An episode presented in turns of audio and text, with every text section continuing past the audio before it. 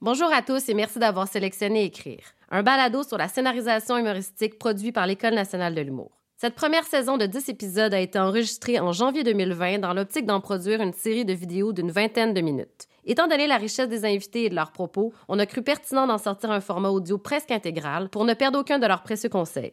La prise de son n'a donc pas été réalisée en conséquence, ce qui explique la qualité différente des questions posées. Cette série a été rendue possible grâce à la contribution de Netflix. Dans cet épisode, on entend l'homme qui se cache derrière la caméra et les textes des séries de renom telles que Les Invincibles et Série Noire. Jean-François Rivard, réalisateur avant tout et scénariste par défaut, a coécrit ces deux succès avec son acolyte François Letourneau. Ils nous partagent d'ailleurs leur méthode de co-scénarisation. Bonne écoute. On va remonter un peu au début de tout ça. Euh, te souviens-tu à quel moment dans ta vie euh, tu t'es rendu compte que ça existait, le métier que tu fais? Euh, donc, comment ça a commencé tout ça, l'envie d'écrire puis de faire euh, du cinéma? Parce qu'avant tout, moi, c'était de faire du cinéma. Euh, ben moi, je pense que ça a été, ça a Woody Allen. Je, je, sais que c'est mal vu maintenant aujourd'hui de parler de Woody Allen, mais à l'époque, on savait pas. Et ben, en tout cas, son art est au détriment de ce, que la personne est. c'est vraiment les premiers films de Woody Allen. Annie Hall, ça m'a vraiment bouleversé. J'étais j'étais le, jeune nerd qui tripait Star Wars, qui aimait les films de science-fiction.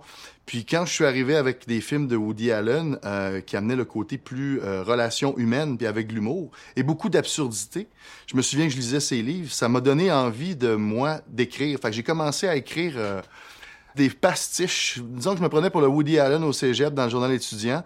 Donc j'écrivais des textes absurdes à la Woody Allen me pensant très drôle et absurde. Finalement, j'ai retombé là-dessus, puis je suis pourri, mais euh, pas si drôle que ça. Euh, mais c'est le même que j'ai eu la piqûre. Donc, euh, euh commencer à, écrire, puis euh, à avoir mes idées que je peux mettre, puis avoir un certain lectorat au cégep. Puis ça m'a amené après ça à faire des films, à écrire mes scénarios. C'est sûr que c'est arrivé plus tard parce que faire des films pour moi avant, euh, c'était très difficile parce qu'il fallait atteindre et aller chercher l'équipement qui n'était pas disponible. Donc, c'était comme un, fallait, ça fallait aller vers l'élite. fallait aller vers l'université pour avoir accès à, à, à ces euh, équipements-là. Mais plus tard, révolution, on a commencé à avoir du VHS, on a commencé à, à avoir eu des caméras, donc j'ai commencé à écrire mes petits courts-métrages et euh, les filmer avec euh, aucun moyen. Donc, mon premier court-métrage que j'ai écrit, parce qu'avant tout, j'ai lâché l'écriture qui était plus journalistique, puis je suis allé plus dans une, euh, une écriture qui était euh, un scénario. Donc j'ai écrit mon premier scénario pour participer à un concours qui s'appelle Vidéaste recherché, et euh, j'ai réalisé, écrit mon premier film, dont Ricardo Troggi jouait dedans. Oui, Ricardo a, joué dans le film. Je jouais dans le film. Ricardo était pas mal meilleur que moi. Et euh, avec ça, ben écoute, à Québec, j'ai gagné. Et ça m'a permis justement de me donner une certaine confiance puis de continuer à écrire des, des, des, courts-métrages. Donc, c'est comme ça ça a commencé. Pour moi, l'écriture, tu sais, c'est pas comme, oh, j'ai un urgent besoin d'écrire, je dois écrire. Euh, moi, c'est euh, un passage obligé parce que moi, je veux réaliser. Euh, je veux raconter des histoires à travers l'image, mais ça me prend un canevas, ça me prend euh, un plan. Donc, je fais l'architecte avant. Euh, j'écris mon propre scénario pour euh, réaliser mes choses à moi parce que l'écriture euh, de certains, certaines, certaines autres personnes m'ont proposé des films, mais ça me correspond pas nécessairement. C'est vraiment mes bébites. Mais pour écrire, c'est ça. C'est un long processus, l'écriture. Je préfère réaliser, je dis tout de suite, je préfère réaliser qu'écrire. Pour toi, c'est un mal nécessaire. j'ai beaucoup écrit avec François Letourneau. On était un duo. Lui, François, adore écrire. Adore s'installer devant son ordinateur, s'asseoir et écrire. Moi, écoute, le terme procrastination va de pair. sais, quand je m'assois devant mon ordinateur pour écrire, euh, je pense, je cherche, j'ai beaucoup d'autres excuses pour ne pas écrire. Fait que mon appartement est super propre. Euh, mes brassées de lavage sont faites. Toutes les tâches que j'ai pas pu faire parce que ça me tentait pas, là, bizarrement, ça me tente. Hein? Puis à un moment donné, j'étais un peu gamer, fait que mon Dieu que j'en ai fini des Call of Duty. Donc, euh... mais euh, c'est ça. Donc, euh, l'écriture, c'est un processus difficile. Je raffole pas de ça. Mais quand je réussis à, avoir ma zone dans l'écriture qui va peut-être prendre une ou deux heures, ben là, je suis pas arrêtable. Pour combattre ton, ton côté procrastinateur, le fait que t'aimes pas ça écrire, as-tu trouvé des méthodes, des techniques, des trucs qui marchent pour toi? J'ai réalisé que pour être capable de produire, ben j'ai besoin de l'aide de, gens autour de moi. Donc, dont justement un deadline. Il faut que ça me prenne un, deadline. Il faut que je vois ça arriver. Il faut que je dois remettre un texte. Il faut que je dois remettre euh, un scénario d'épisode. Puis c'est ce qui était euh, très avantageux quand euh, ça m'aidait beaucoup quand je travaillais avec François parce que de la manière qu'on fonctionnait, je devais lui remettre une partie de l'épisode, il me renvoyait l'épisode, donc je devais remettre ça à François. Fait j'ai besoin de deadline. Sinon, si je laissais à moi-même, si j'étais plus discipliné, je pense que j'aurais écrit huit longs métrages à la date. Là. Mais j'ai pas fait ça. Dis-moi, euh, on va commencer par parler de, des Invincibles un petit peu, euh, puis du processus de coécriture avec François. Euh, dans, le fond, l'idée initiale des Invincibles, ça vient de où? Puis comment vous l'avez développé ensemble? Ben, l'idée initiale des Invincibles, ça a commencé avec un brainstorm. On était Ricardo Troggi, François, Patrice Robitaille, Jean-Philippe Person, la gang de Québec. On s'est ramassé autour d'une table pour une compagnie de production parce qu'eux voulaient créer une émission à sketch. Donc, on a commencé à, faire un brainstorm, à lancer des idées. Puis à un moment donné, j'ai eu l'idée de pourquoi on ferait pas un sketch ou pourquoi on ferait pas une émission sur quatre gars qui laissent leur blonde en même temps?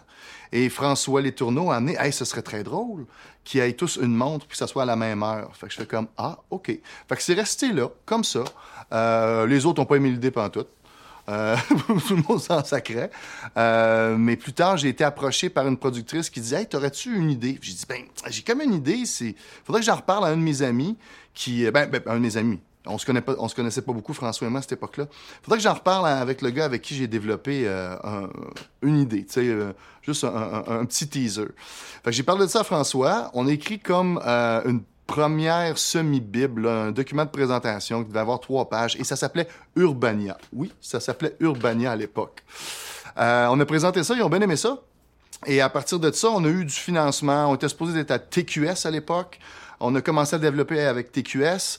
On a trouvé le nom Les Quatre Fantastiques, euh, toujours en référence aux super-héros. Et soudainement, euh, j'avais un comic book de Iron Man.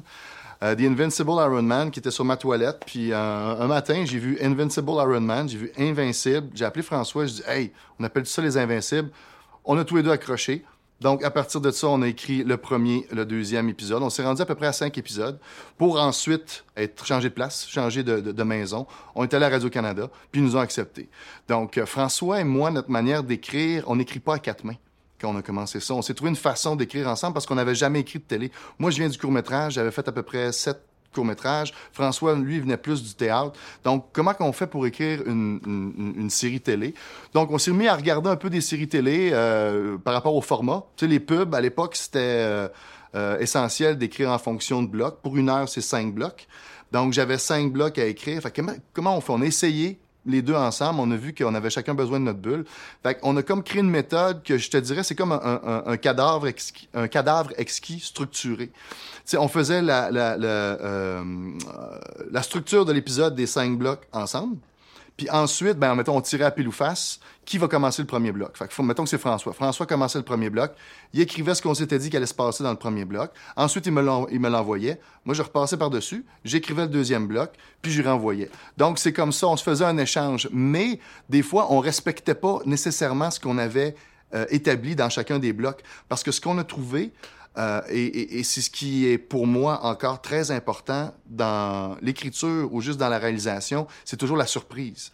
Donc moi, ce que j'adorais, et François aussi, c'est, bon, on déroge un peu de ce qu'on s'est dit, mais il sait pas comment je vais déroger. Donc j'y amène une proposition et ça le surprenait. Donc si ça le surprend, puis il aime ça, puis il aimait ça, ben là, moi, je trouvais que, OK, je pense qu'on tient quelque chose. Fait qu'on marchait beaucoup avec la surprise, puis on se surprenait, lui et moi. Donc, ça a été comme ça pendant euh, Les Invincibles euh, et Série Noire. C'est comme ça qu'on fonctionnait. Puis ça m'a justement... Euh, je sais pas si... Ben, je pense que ça m'a beaucoup aidé à avancer et à écrire. Puis j'ai aussi beaucoup appris de François qui, lui, a écrit beaucoup de théâtre. Puis lui, c'est un excellent auteur. Donc on s'est beaucoup échangé. Lui, il disait que que j'écrivais en trois dimensions parce que moi, de la manière que j'écrivais, j'écrivais en fonction que je voyais la scène. Euh, lui était beaucoup axé sur le dialogue, mais on a tout mis ça ensemble. Donc, quand j'ai regardé les, j'ai regardé des scènes des Invincibles, puis j'ai regardé des scènes de série noire dernièrement, puis euh, je, sais plus qui a écrit quoi. Tellement que chacun a repassé par-dessus, donc on a uniformisé ça. Tu sais, c'est, ça crée comme un tout. Donc, c'est pas comme, ah, ça c'est la partie de François, ah, ça c'est la partie de JF. Fait que ça a été très, très enrichissant, puis justement motivant de travailler avec quelqu'un. Et quand je suis revenu moi, j'ai essayé d'écrire seul, c'est là que c'est beaucoup plus ardu. Curieux de savoir à quel point, quand vous commenciez une saison, que ce soit pour Segment ou pour Les Invincibles, vous la euh, planifiez d'avance, l'arc narratif de la saison complète, c'est quelque chose que vous faites ensemble? je te dirais, moi, les, les, euh, les scènes à scène, euh, les arcs complets, on n'a jamais fait ça. je trouve que ça moi, ça m'ennuie personnellement. Ce que j'aime, c'est avoir une idée de fin. On a toujours une idée de fin. C'est quoi le feeling? Mais ce qui est le fun, ce que j'aime dans l'écriture, c'est comment se rendre là. Quand c'est tout préétabli, puis tu fais juste rédiger, moi, ça m'ennuie royalement. Puis je trouve ça très difficile euh, de penser justement à un scène à scène. OK, ça, ça va être l'épisode 1, 2, 3 jusqu'à 12. Et après ça, dans chaque épisode, il va y avoir un scène à scène de toutes, toutes, les scènes, une après l'autre, que tu sais exactement ce qui va se passer, puis tu as juste à, à, à, rédiger. Moi, la manière que je fonctionne, et François aussi, l'inspiration me vient aussi en écrivant. Euh, je mets mes personnages dans une situation, j'écris des dialogues, et soudainement, ça me fait penser à quelque chose d'autre, et j'évolue, et je, retrouve des idées pour la saison au complet en écrivant, et François de même. Donc, on a toujours une idée de fin, mais euh, je te dirais que l'idée se précise vers à peu près, mettons sur 12 au sixième épisode, qu'on sait exact, pas exactement, mais qu'on sait vers quoi on va s'en aller. Mais au début, on part avec un starter, puis sais, une, ouverture vers quoi qu'on vers quoi qu'on s'en va, comment qu'on on commence le show. Puis c'est toujours difficile, le milieu du show, de leur virer de bord pour l'enligner dans la direction que tu veux. C'est ça qui, se passe dans la manière qu'on écrit. On n'a jamais euh, euh, eu des structures conventionnelles. Si quelqu'un voyait notre page qui dit qu'est-ce qui va se passer dans l'épisode, je pense que c'est une demi-page ou une page au complet. on, ne passerait pas au niveau des, institutions. Ah, ça, c'est ton scène à scène? Ouais. Donc, c'est pour ça aussi, ça m'a un peu bloqué le côté des institutions pour euh, faire avancer un projet. Moi, si je vais présenter un projet, je pense que je vais présenter le scénario. J'ai toujours eu de la difficulté à faire une demande de subvention pour développer un projet parce qu'il te demande un synopsis, puis il te demande un scène à scène. Un scène à scène, pour moi, ça me bloque. Je bloque. Ça me prend des scènes qui me font avancer vers d'autres scènes. Juste écrire ce qui se passe dans cette scène-là. Ah, oh, écris-moi 16 scènes. Qu'est-ce qui va se passer dans, dans ces 16 scènes-là? Moi, ça me bloque. Fait que je fais du ménage très intuitif comme processus. Il y a, oui, il y a ça. Mais en même temps, c'est intuitif, mais on sent quelque chose en dedans. J'ai une direction. Sans qu'elle soit précise, que je suis capable de l'écrire puis vous dire c'est vers là que je m'en vais, j'ai en dedans de moi. Je sais vers quel. Il y a un côté très émotif. Je sais quelle est la finale émotive, vers quoi je veux que la fin de la saison se rende. Quels vont être les choix euh, de scène que je vais utiliser pour justement mettre à l'écran cette émotion-là? C'est ça qui change. Puis ce que j'aime, justement, c'est que c'est pas. C'est que ça change. Donc, ça me surprend. Autant que j'aime surprendre François, autant que j'aime surprendre le spectateur, égoïstement, c'est encore plus nourrissant et satisfaisant de se surprendre soi-même devant son ordinateur. Quand tu finis une scène puis tu te tapes dans les mains, c'est très satisfaisant parce que c'est très solitaire, l'écriture. C'est ce que je trouve difficile. J'aimerais ça que tu me parles euh, à travers tout ça. Je comprends l'idée que tu sais où tu veux t'en aller émotivement, comme conclusion, comme finale, tu le sens. Mais pour ça, j'ai l'impression qu'il faut connaître beaucoup ces personnages. Puis je serais curieux de savoir à quel point vous les, vous les définissez, les personnages, avant de commencer l'écriture, et à quel point, ou à quel point ils, se définissent sous vos yeux quand vous écrivez. C'est quoi la part de préparation que vous avez dans dresser vos personnages avant d'écrire? Ben, pour ce qui est de la manière que je vois comment on, développe un personnage, euh, moi, je suis vraiment pas dans l'école. OK, on va écrire un personnage, on va écrire un paragraphe, puis c'est lui. Sais, dans les Bibles, où il faut écrire c'est quoi le projet, la description des personnages. La description des personnages, ça peut être juste sommaire, mais euh, oh, il est paresseux, il est ici, ça, ça m'ennuie. Si, on, si on reste avec cette idée-là de construire un personnage en fonction de, de, de, certaines caractéristiques qu'on écrit, il faut pas déroger de ça, là, on se plante. Selon moi, moi, je me plante, je suis pas capable. J'aime, j'aime connaître mes personnages comme j'aime connaître les gens. Chaque personnage a sa saveur qui m'habite, mais en même temps, mon but, c'est de faire mal à mon personnage. C'est de le mettre dans une situation qu'il ne sera pas confortable. Comment je pense que ce personnage-là va se sortir de cette situation-là? Comment il va réagir? Et des fois, j'ai ça parler d'un personnage comme si ça existait, ça existe pas, c'est un nom puis des, des lettres. Il faut arrêter de dire que le personnage, c'est mon personnage Puis mon Dieu, quel grand personnage. Mais c'est comment moi, je construis un personnage et je, je, travaille avec lui autant que lui me nourrit, je le nourris. Euh, c'est encore là, c'est la surprise. Mais pour garder un personnage dans une façon euh, à ce que faut que tu regardes ce qu'il fait et non ce qu'il dit. Comme n'importe quelle personne. Donc c'est bien beau tout son dialogue, mais c'est dans le fond, je pense qu'un personnage comme un être humain se définit par ses actions. Et c'est dans les actions de l'écriture qui se définit. Donc pour moi, c'est vraiment mettre mon personnage dans une action dramatique. Et c'est la manière qu'il va réagir, qui va se définir. Et j'apprends aussi. Mais en même temps, il n'y a pas... tout le monde est complexe. Euh, il n'y a pas une personne ici qui, est, qui est noire ou qui est blanc. Tout le monde est gris. Mais c'est cet entre-deux-là que j'aime jouer. Aller chercher dans les défauts de l'humanité, des mettre dans certains personnages, les différencier, puis de m'amuser avec ça, puis de les voir comment je vais interagir avec ça parce que c'est pas eux autres qui se mettent à vivre tout seuls. Là. Je veux dire, je prends pas de pilule.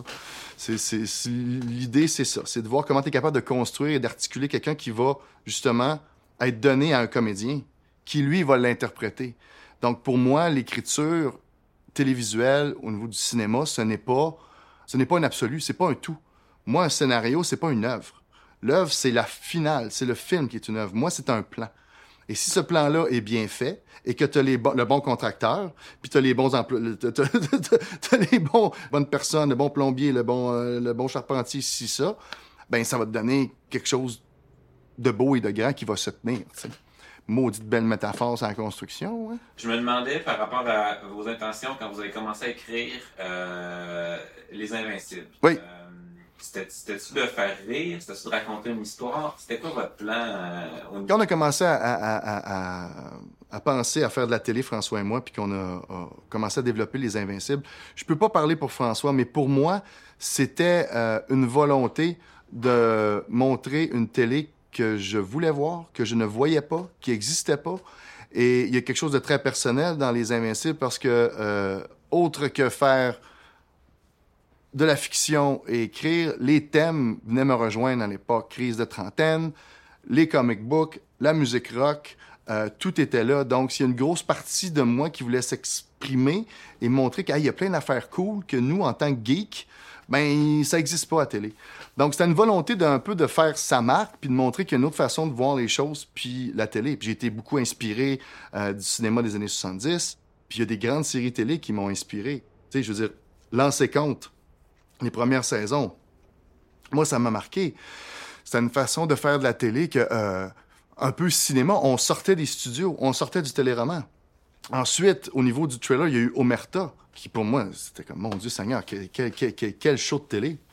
Donc, c'est avec cette volonté-là de ces, séries-là qui m'ont stimulé, ben, c'était d'en faire une, moi aussi, qui va au-delà de simplement euh, filmer des textes et aller au-delà du téléroman et parler d'autres choses que euh, des gens de 50 ans, des gens de 40 ans. Là, j'en ai 40. Mais montrer une, vision euh, de ce que c'est quoi être un peu plus euh, jeune, trentenaire, puis on vit pas dans des beaux lofts. On dirait que j'étais un peu en, crise contre La vie, la vie. Ce qui nous montrait dans le show La vie, la vie, c'était des jeunes trentenaires, mais qu'il y a un gars qui travaillait dans un club vidéo, puis il y avait un loft là, de toute beauté. J'avais de la misère à payer mon 3,5.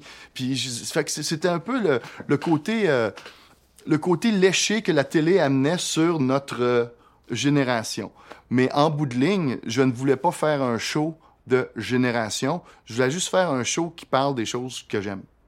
Donc, puis dans la structure aussi, on voulait un peu de fantaisie, euh, on voulait un peu de suspense. C'est aller chercher des codes, chercher des genres, puis mélanger ça. J'ai réalisé que François et moi, on aime ça, mélanger les genres et créer notre propre, euh, propre univers.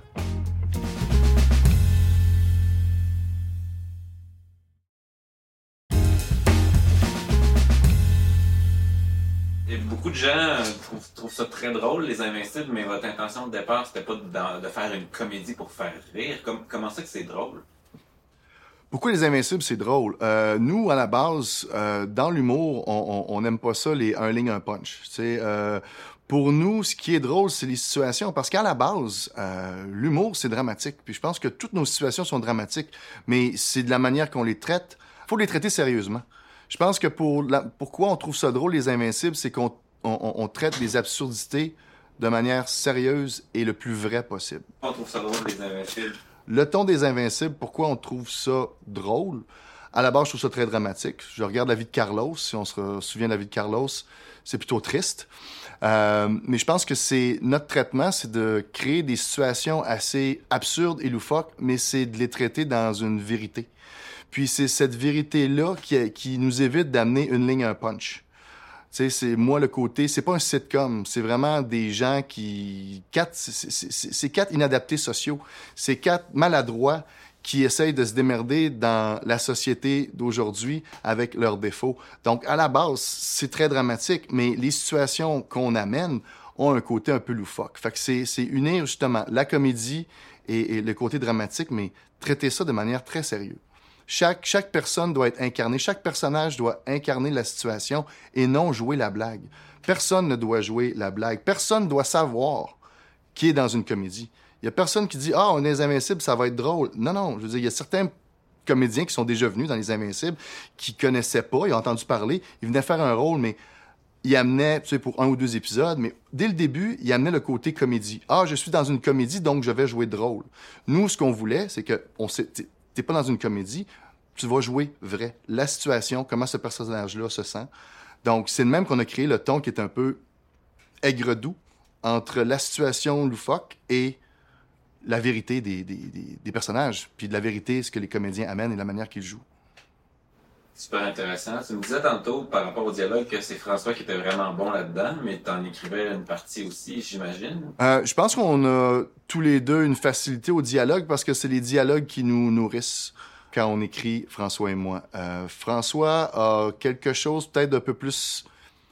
Il y a même une composition qui vient peut-être plus du théâtre, donc la structure de de, de ces scènes euh, est peut-être plus directement sur la situation et les personnages, tandis que moi, je pense que dans mon écriture, j'ai amené un côté cinématographique dans certaines descriptions. Donc, quand on lisait, je voulais nécessairement, je voulais aussi qu'on voit ce que vous allez voir. Disons, tu sais, c'est un scénario. Un scénario, si on présente ça, regardez ce que je veux faire sans avoir tant de didascalie, puis je vais faire, ma caméra va aller de gauche à droite, mais c'est juste peut-être que j'en mettais un peu plus, j'étais peut-être plus visuel dans mon écriture. Euh, puis tandis que François était, va plus à l'essentiel, comme un peu plus qu'on va dans le théâtre. Ça, c'était au début. À cette heure, les deux, on s'est unis, puis on a créé, comme je te dis, une, façon de travailler ensemble, puis un résultat qui, est comme hybride entre son bagage et mon bagage. Fait que c'est ce qui a donné euh, notre écriture euh, commune.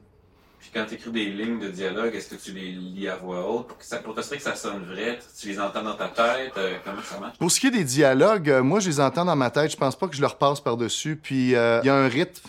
Il y a souvent un rythme. Puis tu sais, les dialogues, pour moi, c'est pas une finalité. C'est quand je suis sur le plateau, si le comédien est pas capable de le dire puis que ça sonne vrai, ben c'est parce que des fois, il y a souvent un problème dans l'écriture. Fait que j'ai aucun problème à changer ça. Moi, comme je dis, un scénario, c'est un plan. Ce n'est pas une œuvre en tant que telle. Donc, moi, les points virgules, je respecte pas ça en tant que réalisateur. Si ça sonne pas bien et qu'un comédien chevronné, le meilleur comédien au monde, va lire une ligne et ça sonne faux, ben, c'est peut-être souvent parce que la ligne est mal écrite.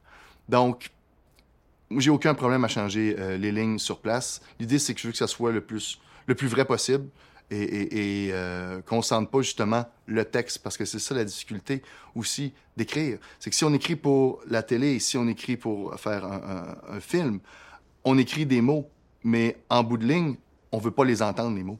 On veut pas les sentir, les mots. On veut pas sentir la ponctuation. On veut que les personnages s'expriment le plus vrai possible, comme si c'était dans la vraie vie.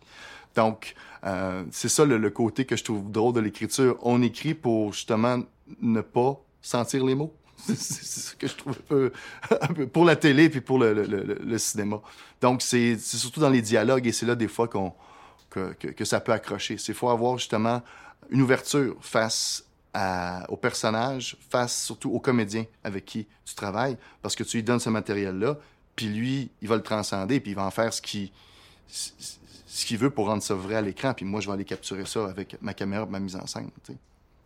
Puis y a-t-il des moments où quand t'écris, euh, oui, quand t'es dans ta zone d'inspiration, euh, ça y va, pas de problème, mais des fois ça doit arriver que ça bloque, puis il faut quand même que tu livres euh, un épisode ou un, bloc à, François avant la fin de la journée. Quand, quand t'es bloqué devant ton ordi en train d'écrire, t'as-tu des trucs pour sortir de ça? Quand je bloque, euh, moi quand je bloque, de un, j'essaie de prendre une pause, j'essaie de pas forcer. Là, ce qui est plus difficile aujourd'hui quand on bloque, on a la facilité tout de suite d'aller sur les réseaux sociaux, euh, d'aller sur Facebook. Donc, euh, on, s'en va s'étourdir, puis on essaye, on pense pouvoir aller chercher de l'inspiration là. Peut-être. Sinon, euh, moi, j'aime autant me retirer, puis peut-être écouter un bon film un de mes films préférés, mettons Annie Hall, par exemple, ou je vais écouter Network de Ciné Lumet, qui est dans mes films préférés. Donc, c'est plus là que je vais me diriger. Et aussi, ben, il y a un côté, moi, je travaille beaucoup avec la musique. Euh, la musique m'inspire, la musique me, me, donne des petites étincelles qui allument peut-être des scènes. Donc, je me mets à écouter de la musique ou souvent je réécoute le playlist que je me suis fait. Parce qu'avant chaque projet, je me fais un playlist de musique. Et ce n'est pas un playlist pour oh ça va être les chansons que je vais mettre euh, dans la série. Peut-être que ça va arriver, mais l'idée c'est quand j'ai une idée de projet puis un thème qui va au, au, qui va avec ce projet-là. Donc il y, a certaines pièces que j'écoute que je me fais un petit tu sais j'écoute dans mon char une tune, OK, jamais dans ma liste, jamais dans ma liste, j'accumule j'accumule des chansons qui me font penser à ce projet-là. Puis euh, des fois quand je bloque, ben je me mets à, à, écouter ce playlist là. Il y a peut-être une chanson qui va allumer quelque chose en moi. C'est souvent arrivé des fois que grâce à certaines tunes, j'ai débloqué. Juste à cause d'un sentiment, un feeling que j'ai reçu, que j'aime dans cette chanson-là, ça m'a procuré un, un, un, une émotion que j'ai dit, ah, ce serait peut-être bien d'aller avec ce feeling-là pour cette scène-là. J'ai imaginé quelque chose euh, narratif qui, je pense, pouvait fitter avec cette tune-là. Puis ça m'a sorti du pétrin, puis j'ai pu continuer à écrire. Donc, euh, c'est ça. Moi, je pense que c'est re retourner vers des films, puis écouter de la musique. C'est ça quand je bloque. Ou sinon, je vais prendre une marche, ou ben, je m'en vais au bar, puis je prends une bière. Quels sont les outils que tu utilises quand il y a des idées ouais. qui te popent dans la tête? Ça arrive des fois qu'il y a des idées qui me popent dans la tête, puis euh, on me dit, ben, qu'est-ce que tu fais? T'es gardes-tu? Gardes t'es écris-tu? Avant, je les écrivais. Avant, j'avais toujours un petit carnet dans mon sac. Euh, mais euh, je trouve que ce carnet-là, je l'ai perdu tellement de fois. Puis on dirait que c'est comme. C'est trop long réécrire l'idée que j'ai dans la tête. Fait que j'ai comme un peu abandonné ça, le, le, le petit carnet classique de l'auteur. Parce que je ne suis pas un auteur. Mais euh, avant les nouveaux téléphones, mon Dieu, je suis donc bien rendu vieux. Avant les nouveaux téléphones, euh, ben, je m'envoyais des messages. J'ai une idée, ben, je m'envoyais un message, puis je laissais sur ma boîte vocale. Des fois, ça traînait là, ça traînait là. Je me réécoutais mes idées. Après le message de ma mère, j'avais mon idée. Ou après le message de ma blonde, j'avais une idée. Mais euh, les bonnes, on dirait qu'il y avait le temps de mûrir. Puis les bonnes, j'ai, je prenais le temps de les retranscrire. Aujourd'hui, ben là, tu sais, avec un iPhone, c'est super facile. J'ai des petites applications de notes. Fait que je l'écris vite, vite, vite, vite. Puis je l'ai toujours avec moi. Mais ça m'arrive encore des fois de, de, de me laisser un message. Surtout en voiture. On texte pas au volant. C'est cool. Euh, Parle-moi de la naissance de Série Noire comme idée, comme univers. Ça vient de où? Puis comment ça s'est passé, là, les premières? Série Noire, comme les Invincibles, qui sont partis d'un flash de quatre gars qui veulent euh, euh, laisser leur blonde en même temps, à la même heure, ça, c'est comme c'est un concept. Ça part d'un concept qui est ce qu'on appelle dans le jargon un high concept. Ah! Le concept, l'idée de base est bonne. On pense, on, est capable de comprendre ce qui va se passer après. Série Noire, c'est un peu arrivé de la même façon, avec un, high concept, mais un peu plus. Euh, il était un peu plus niché, parce que je me souviens, j'ai vu le Flash. Euh, J'avais un documentaire sur le Studio. Puis le Studio est reconnu pour, euh, comme école où les comédiens vont se former, est reconnu pour, justement, il faut que l'être humain ait vécu l'émotion pour pouvoir la jouer. Fait que je me suis dit, pourquoi pas, on pourrait pas appliquer, appliquer ça à deux auteurs. Fait que c'était un peu référentiel. C'est comme, on se demandait quoi écrire comme deuxième projet. Puis euh, finalement, c'est sans être auto, euh, autobiographique, mais on a décidé de parler de notre métier d'auteur, puis a la dynamique entre François et moi quand on écrit, mais avec une touche de film noir, de suspense et, d'absurdité. Mais l'idée est partie vraiment du concept du actor studio, où un acteur doit, euh, euh, doit avoir vécu une émotion pour la jouer. Donc, un auteur, un auteur doit avoir vécu la situation pour pouvoir l'écrire.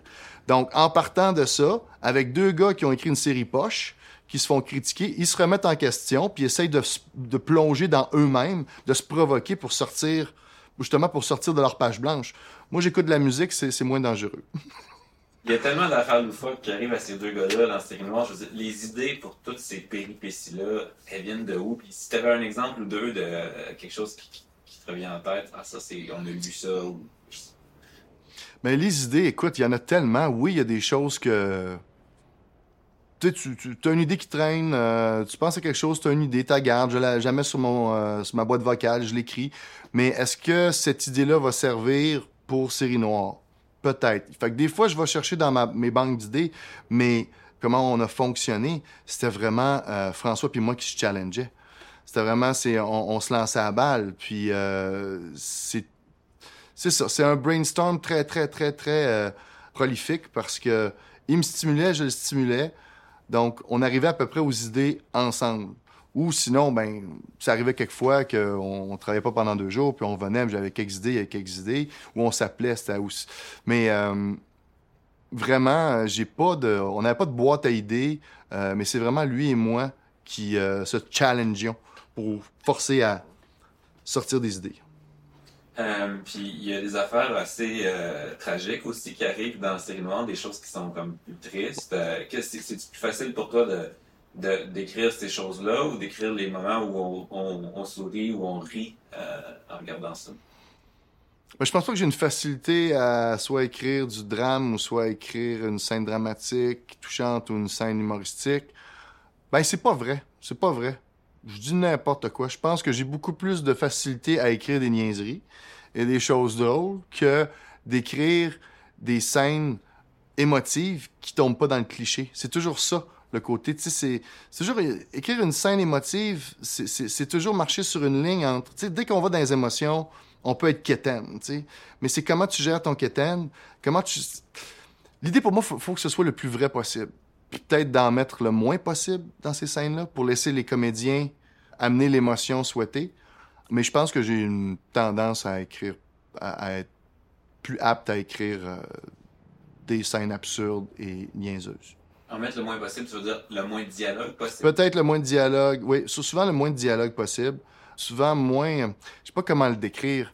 Tu sais, quand tu le sens que sur papier, tu veux le vendre, que c'est triste, on dirait que tu veux trop beurrer tu veux, que les gens comprennent tout de suite? Puis ça, ça, pour moi aussi, c'est une difficulté au niveau de l'écriture, c'est que tu l'as en tête, mais tu veux pas trop en mettre pour alourdir ton texte, ton scénario, parce que plus tu en mets, plus tu alourdis le, ton scénario au niveau de la lecture pour le lecteur.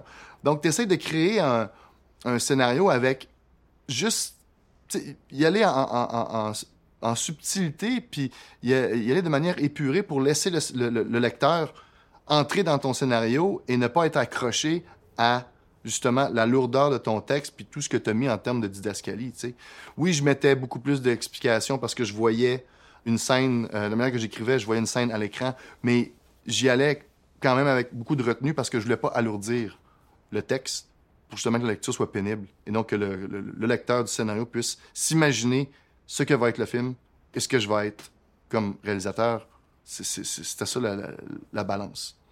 Le ton de série noire, cette mince ligne-là entre le comique, le tragique, l'absurde, c'était présent dès le départ ou vous l'avez développé au fur et à mesure? Le ton de série noire est une suite logique de, des Invincibles. Je pense que François et moi, on, a toujours gardé cet humour-là et la vérité dans les scènes. Donc, c'est un tout autre show, mais je pense que la base est encore vraiment les tourneaux et rivards de ce qu'on a écrit après trois ans d'Invincible, on a gardé cette façon-là, puis on, on, se surprend, puis on est bien là-dedans dans le mélange des genres. Donc, puis Série Noire, pour moi, était euh, un mélange des genres, encore une fois, mais peut-être un petit peu plus précis et léché, parce que je m'inspirais beaucoup du film noir traditionnel des années 50, avec ses archétypes. Donc, c'est la femme fatale, euh, les deux paumés. donc, c'est certains archétypes qui revenaient fait que lui était un petit peu plus stylisé et plus euh, orienté vers une esthétique qui se rapprochait du film noir. C'était. C'est une évolution. Je sais pas comment dire ça. C'est une évolution.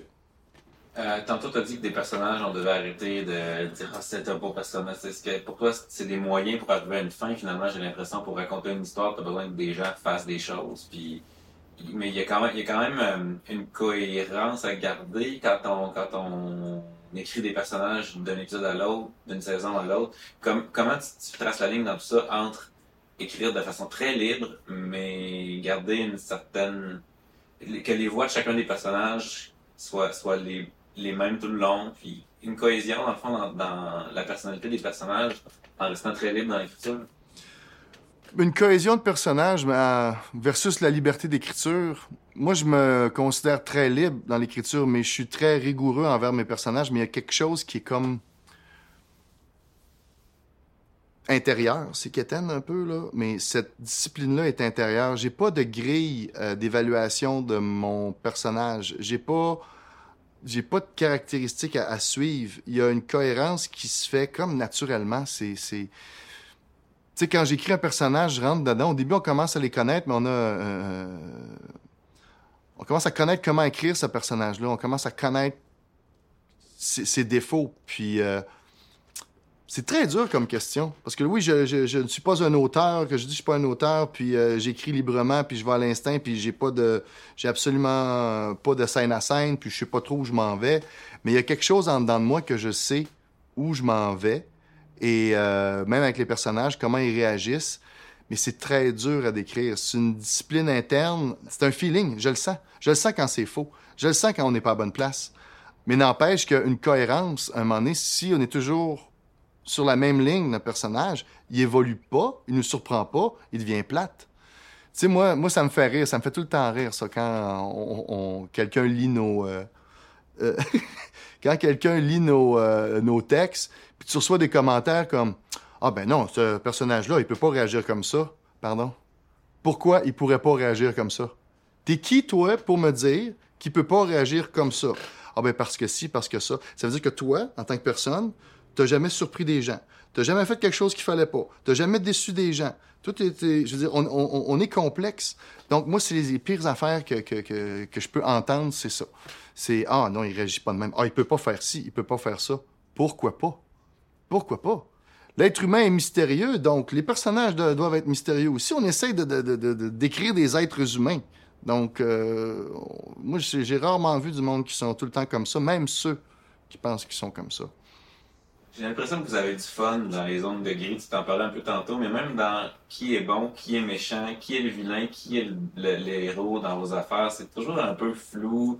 Euh, J'aimerais ça entendre là-dessus, sur l'espèce de, de, possibilité que quelqu'un qui est d'abord un vilain, on se rend compte que, ah ben, il y a des... C'est Marc Arcan, j'aimerais ça entendre sur l'espèce de, de, dualité qui peut habiter les personnages qui sont pas tous des héros ou des vilains. Comment je... on parler des vilains, en fait? Est-ce que, est que ça existe dans ce que vous écrivez des vilains?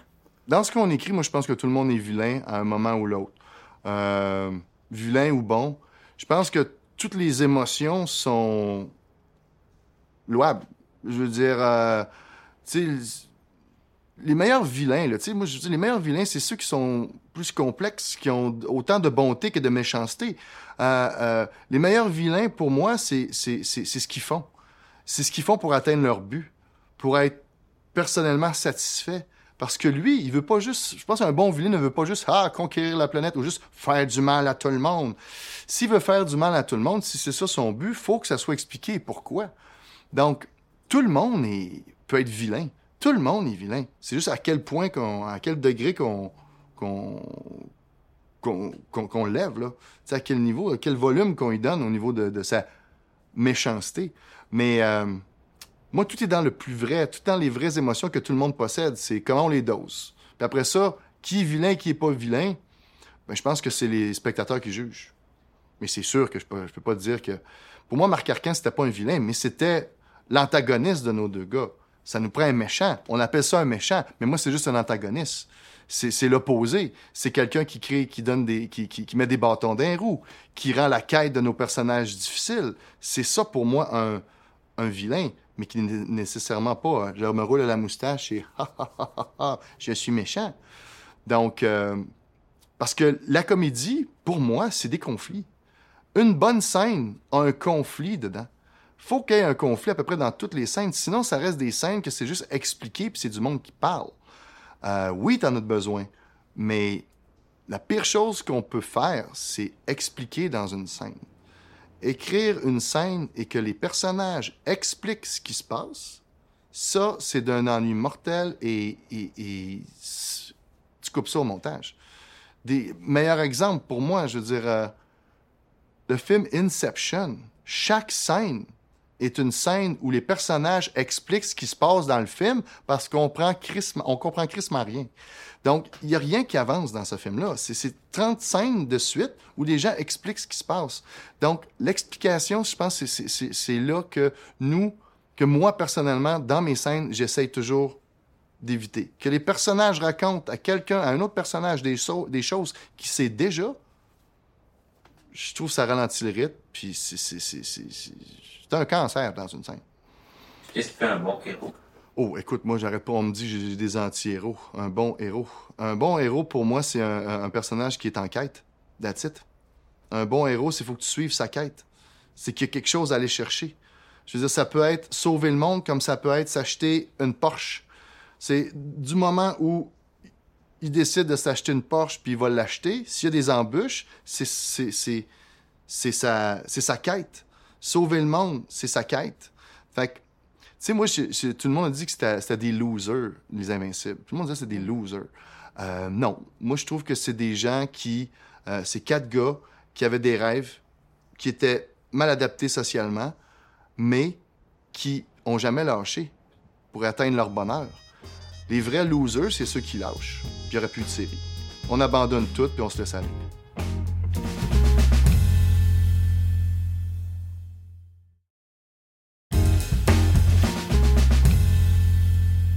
Dis-moi, tantôt, tu parlais des commentaires des gens sur les personnages. Ah, il peut pas faire ça, c'est pas possible. Mais la télé, c'est quand même un médium de collaboration où il y a beaucoup de gens qui ont donné des commentaires sur vos textes, la boîte de production, le diffuseur. Comment toi et François, vous gériez euh, l'input, les commentaires externes? Ben, les commentaires externes, euh, quand on a des critiques de nos scènes, quand on a une critique de nos textes, ben, on est toujours ouvert à ça. À la base, s'il y a une question de compréhension, moi, je les accepte. Vous n'avez pas compris ça, donc il y a un problème. Euh, si c'est une question de divertissement, si la majorité des gens trouvent ça plate et comprennent pas, faut se poser des questions. Mais tu je veux dire, on, fait ça aussi pour que les autres comprennent. On fait ça pour divertir les autres, pour faire réagir les autres. Fait si les autres, les, personnes ne comprennent pas, ben c'est raté, là. Mais je suis pas prêt à accepter n'importe quelle note qui vont, je te dirais, euh, pas détruire, mais, qui vont diminuer l'intention d'une scène. Tu je pense qu'il y, y, y a, un rapport entre euh, moi, ce que je veux amener dans cette scène-là et euh, aussi ce que les autres voudraient avoir dans cette scène-là. C'est parce que c'est moi l'auteur, c'est moi le réalisateur. Mais je suis totalement ouvert à tout ce qui est question de logistique, compréhension. Euh, ça, j'ai aucun problème avec ça. Parce que ça me prend aussi les yeux de quelqu'un d'autre. On fait ça pour les autres. Y a-tu, euh, dans les œuvres que tu as écrites jusqu'à maintenant, un personnage qui est ton préféré? T'as-tu un chouchou? Personnage qui est mon préféré. Hey, ça, ça, c'est des questions. On dirait que ça va dénigrer d'autres personnages. Puis les gens aimeront pas ça. Hey, ça, c'est une bonne question. Ça, c'est le genre de question. C'est comme, c'est quoi ton meilleur album? C'est quoi le meilleur film? Euh, j'ai toujours de la misère à répondre à ces questions-là. Euh, mais au niveau du plaisir, je pense que c'est ceux qui nous surprennent le plus. Je pense que, tu sais, comme Marc Arcan, c'était un gros fun à écrire parce qu'il n'y avait pas de limite. Puis on a réussi à y donner une crédibilité, puis à sentir que oui, on y croit à son histoire, mais ce gars-là aurait pu faire n'importe quoi. Tu sais, donc il y a un fun à écrire. Euh, Lynn, la fine, c'était un fun à écrire. PA, c'était un fun à écrire. Euh, qui, qui a d'autres? Écoute, il y en a plein, puis je suis désolé pour ceux que je n'ai pas nommés. Hein? J'ai pas ma liste. Mais euh, un préféré, non, j'en ai pas. En ce moment, tu travailles sur une série que tu n'as pas coécrite, mais que c'est François Letourneau qui, qui scénarise. Euh, qu'est-ce qui est différent dans ton travail euh, relié au, texte euh, que tu n'as pas contribué à écrire? comment tu l'abordes différemment sur le plateau? Ben avec la prochaine série, c'est comme ça que je t'aime. Ce qui est différent, justement, c'est que là, François l'a écrit seul. Moi, il m'a demandé de la réaliser. Donc, je retrouve mon partenariat avec François. Après Série Noire, j'avais besoin de réaliser, d'être sur le terrain parce que le processus d'écriture est difficile pour moi. Donc, en arrivant avec ce projet-là devant une série écrite par mon ami, euh, c'est sûr qu'il y, a quelque chose que je retrouve. c'est l'humour qu'on a créé ensemble, c'est son univers euh, que je connais. Donc, pour moi, je suis bien. Puis, d'autant plus, c'est que là, j'ai eu 10 épisodes de surprise. On s'échangeait plus. On s'échangeait plus. Là, j'ai eu tous les épisodes, puis je lisais d'épisode en épisode, puis j'avais... Je peux plus lui redonner des surprises, c'est lui qui m'en envoyait. Euh, mais je dois te dire, en tant que réalisateur, la grosse différence entre Les Invincibles, Série Noire et C'est comme ça que je t'aime, comme François l'a écrit seul, la différence pour moi, c'est que j'ai trouvé ça plus difficile euh, au niveau de la préparation du, de la série. Parce qu'en écrivant, moi, l'avantage que j'ai en écrivant, c'est que je fais déjà comme une préparation. J'écris les scènes, fait qu'il y a comme une, une pré-production qui se fait déjà. Donc, je sais plus où je m'en vais. Tandis qu'en ayant tous les épisodes de François, il faut que je les assimile et que je les transpose pour une production puis euh, euh, une pré-production. Donc, on dirait que j'ai... C'est un petit peu plus difficile à préparer le show parce que dans le processus habituel, je suis arrivé un peu plus tard. C'est la, la, seule... Euh, la seule différence. Autre que les défis aussi de faire un show des années 74, ça c'est un autre défi, là, des années 70, c'est une série d'époque, euh, c'est quelque chose. As-tu, euh, en fait, j'aimerais qu'on parle un peu des moments où tu as écrit seul. Euh, comment ça se passe quand tu écris seul? Ben, j'ai commencé à écrire seul, mais j'ai écrit des courts-métrages. Donc, c'était du. tu sais, un court-métrage, c'est de 1 minute à 30 minutes. Ça allait bien. Mais là, pour des projets à longue haleine, euh, ça a été euh, après après euh, mon coécriture avec François, après Série Noire, j'ai commencé à écrire des choses, mais c'est difficile. J'ai réussi à écrire un épisode d'un projet que j'ai peut-être par plaisir. J'ai réussi à l'écrire. Puis en même temps, on dirait que je voulais je voulais vérifier si j'étais capable encore d'écrire seul. Ça a été dur, mais ça a marché. Est-ce que c'est bon? Je sais pas. Euh, mais j'ai essayé aussi d'écrire, bon, en vain, il faudrait que je fasse un long métrage, je veux écrire un long métrage. Mais tu vois, c'est ça, c'est comme, faudrait que je fasse un long métrage. Au lieu de que la passion est là, c'est qu'on dirait que c'est ça. C'est quand, quand c'est en dedans de toi, on dirait qu'il faut que je me garoche tout de suite dessus. Fait que quand j'ai mon ordinateur et c'est en dedans de moi, là, je le veux, là, là, ben là, on dirait que je bloque. Puis on bloque pourquoi? Ben, je bloque parce que j'ai la chienne. Euh, je bloque parce que j'ai peur que ce soit pas bon. Je bloque parce que, hey, euh, si je commence ça, ça va me prendre combien de temps? Je perds tout mon temps? Fait que je tombe dans une anxiété qui est antiproductif, tu sais. Donc, faut que ça, c'est moi quand je suis seul. Je suis pas mal anxieux. Ce qui était super le fun en coécrivant avec François, c'est que moi, quand j'étais down, lui était high. Quand il était down, moi, j'étais high. Mais quand on était les deux high, merveilleux, mais quand on était les deux down, Oh, c'était pas facile. Je me souviens d'un épisode, je me souviens plus c'était quoi pendant Série Noire, mais on, on y arrivait pas, puis on est allé manger au Doval, un poulet portugais ensemble. On était deux à table, on parlait pas. On avait de l'air triste, un petit couple triste, qui parle pas, blasé. Mais on, s'équilibrait bien. C'est down, mais down. Fait qu'il y avait toujours quelqu'un qui recrinquait l'autre. Mais hum, quand t'es seul, il euh, n'y a personne pour te recrinquer. Autre que de la musique. Aimerais-tu ça réécrire avec François un jour, si c'est en Réécrire avec François, euh, oui, on, en a reparlé. Euh, moi, je me suis juste un peu distancé d'écrire tant d'épisodes pour une série parce que j'avais besoin de bouger. on a peut-être des idées d'écrire quelque chose de peut-être plus court. mais déjà, là aussi, on, on recollabore ensemble indirectement parce que quand on parle d'écriture, il y a l'écriture papier, mais après avoir tout tourné, il y a le montage au niveau de la réalisation, qui est une autre forme d'écriture scénaristique pour amener l'histoire à bon port. Donc, je sens comme je réécris un peu avec lui, parce que j'y montre les montages, comment j'ai rafistolé son texte. Puis c'est, c'est, c'est, ça, je me sens encore en train de, de, de collaborer avec mon ami. Puis c'est, c'est le fun cette collaboration-là, on en a parlé au début de l'entrevue par rapport à ce que vous étiez rencontré d'abord dans un brainstorm où il y avait d'autres gens. Mais comment tu as su, est-ce que ça s'est fait assez rapidement, ça, cette, connexion-là, que c'était avec lui que tu avais envie de travailler? Puis comment ça s'est établi, le choix que vous avez fait l'un et l'autre de travailler ensemble au début? Euh, la complicité entre François et moi, euh, ben je pense, c'est allé de soi. Il euh, n'y a pas eu de moment précis où on fait, hey mon Dieu, on travaille donc bien ensemble. Oui, avec le résultat, on a vu qu'on travaillait bien ensemble. Mais moi, je pense que ce qui nous a unis au début, d'un, son talent, mon talent, mais ensuite, je pense que c'est l'innocence qu'on avait tous les deux. face à ce médium-là et cette expérience-là. On n'avait jamais écrit de série télé, donc on était les deux au même niveau. Puis autant qu'on avait les mêmes inquiétudes, autant qu'on était émerveillés de, du processus, qu'on était capable de réaliser ça. Euh, notre échange, on a tellement de points en commun, d'intérêts communs.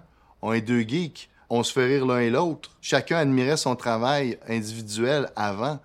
Mais cette union-là, c'est fait par soi-même. Je veux dire, au niveau du travail, on s'est jamais vraiment posé question. Euh, c'est là que ça a cliqué. Est-ce qu'on continue à travailler ensemble? Jamais. Ça s'est fait, ça s'est fait, ça s'est fait. Donc, on, se nourrissait, on avançait. Puis ça a été... Euh, justement, Les Invincibles, la première saison, ça a été fait dans une innocence qu'on euh, on retrouvera plus. Parce que, justement, on était corrompus. Non? Mais... Euh... non, mais c'est, tu, fais une télésérie pour la première fois. Ensuite, tu vois ce que tu as réalisé, ce que, les bons coups et tes mauvais coups. Ensuite, tu fais une deuxième saison. Puis là, tu viens toujours avec une petite pression en arrière. Là. OK, t'as fait ça, t'as fait ça. Tu sais, je veux dire, on a fait série noire, puis on était stressé parce qu'on avait les Invincibles, le succès des Invincibles en arrière de nous. Là, le prochain projet, ben, on était un peu stressé parce que série noire, ça a fonctionné. Donc là, on se pose plus de questions du fait que les questions qu'on se pose, c'est qu'est-ce qu'on fait pour pas se replanter? Je pense que c'est la peur de se planter qui, des fois, nous paralyse. C'est toujours un peu ça. Puis c'est peut-être aussi ça aussi qui, qui, qui, qui m'empêche d'écrire. Des fois, la peur de se planter. Puis à un moment donné, je pense qu'il faut que tu... C'est facile à dire.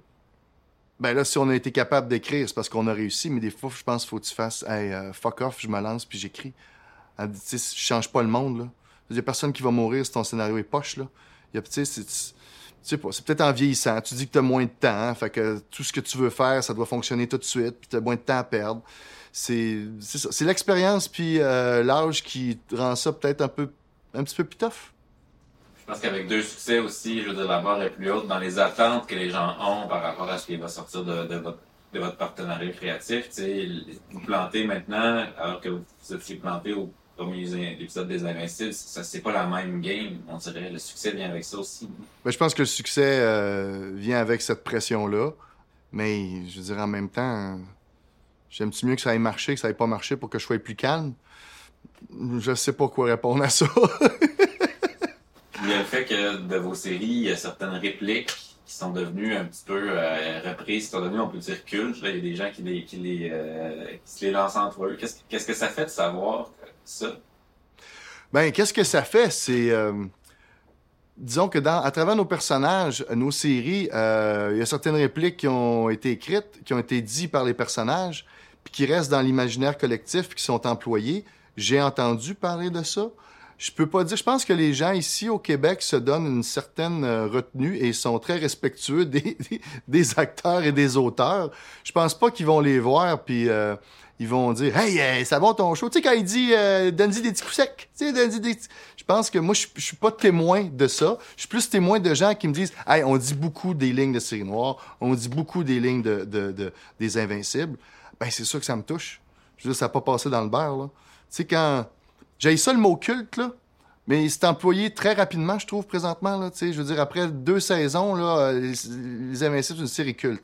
Hey, le culte, là, faut que ça passe les époques. Là, là peut-être c'est encore culte, les Invincibles, parce que là, je vois des jeunes l'écouter puis que le monde me sorte encore des répliques. Mais je pense que j'ai pogné de quoi. Un samedi matin, j'étais en train de déjeuner dans un restaurant, puis j'ouvre le Journal de Montréal et c'était Lise Payette, la chronique de Lise Payette et son titre, je me souviens, elle avait intégré Lynn Lapoffine dans son titre. Je me dis, OK, ça, sa chronique, Lise Payette, qui utilise Lynn Lapoffine, mon show, notre personnage. Je fais, OK, là, c'est big. C'est quelque chose. OK, c'est déjà rentré. Fais pas ta Lynn Lapoffine. Moi, c'est quand j'entends ça. Fais pas ton Carlos. Fais pas ta Lynn Lapoffine. Ça faisait de quoi? Tu dis, ah ouais, OK, mais ça a touché des gens. Puis ça va au-delà que de juste s'asseoir dans un sofa puis l'écouter l'émission là, ça reste. Fait que ben, ça me fait plaisir. Je peux pas dire que ça c'est sûr, c'est touchant. C'est touchant. Mais j'ai de la misère avec les compliments là. Fait que je sais pas quoi euh, faire avec ça. Mais euh... ouais, ouais. C'est cool. OK, je te le dis, c'est cool.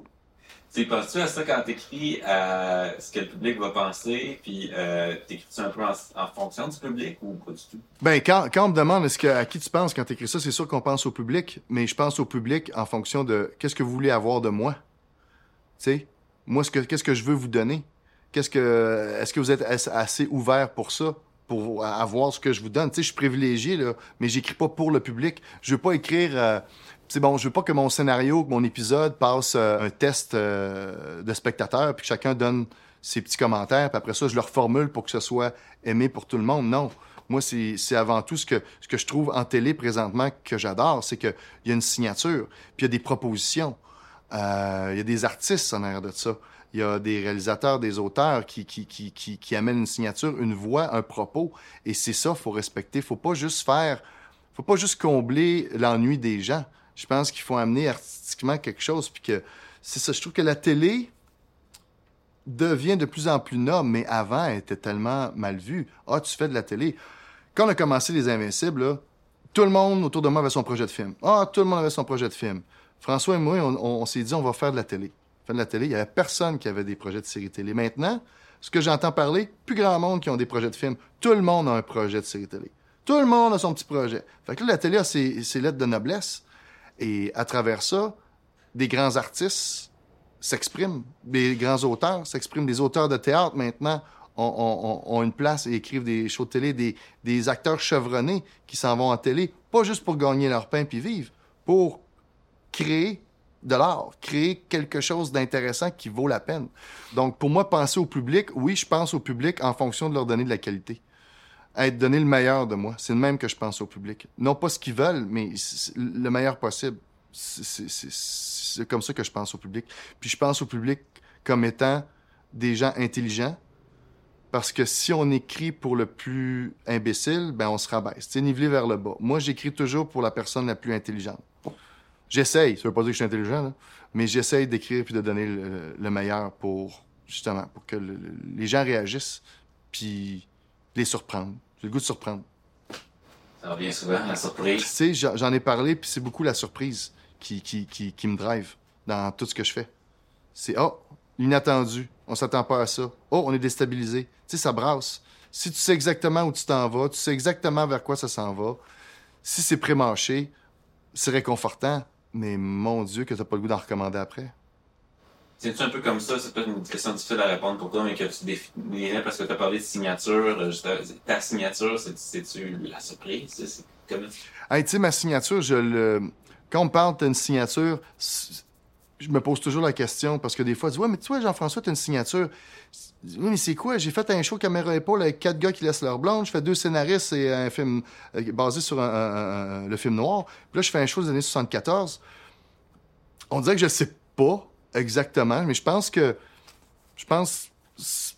Ma signature, c'est d'avancer toujours dans. Ce qui me motive, c'est la surprise. Voilà. C'est pour ça que j'aime Noël. Puis les cadeaux. C'est cool. Puis en terminant, si tu avais un conseil à donner à quelqu'un qui commence dans le métier puis qui serait. Euh, qui aurait envie d'avoir un parcours similaire au tien, en fait? Un jeune scénariste qui débute, tu lui dirais quoi? Un jeune scénariste qui débute, euh, ben venant d'un gars qui n'est pas un scénariste de formation, qui n'est pas un scénariste de profession, je dirais aujourd'hui, le temps et la technologie est là pour que tu ne perdes pas ton temps. C'est que tout est là, tu as juste à écrire, ça te prend un traitement de texte, puis tu peux faire les films que tu veux, tu peux le faire avec ton iPhone. C'est de le faire on ne peut plus attendre, on peut plus attendre après. Oh, est-ce que les caméras sont accessibles? Est-ce que si c'est ça? Je te dis, c'est développe tes idées. Dans le conseil que je peux donner, c'est développe tes idées parce que c'est ça qui est important aujourd'hui parce que tout le monde a accès à cette technologie-là. Tout le monde peut écrire, tout le monde peut réaliser. Mais ce qui est important, c'est développer ses idées. C'est les idées qui sont le, le plus important aujourd'hui pour moi, ce que je pense. Merci d'avoir écouté ce balado. Le projet Écrire est produit par l'École nationale de l'humour grâce à la contribution financière de Netflix.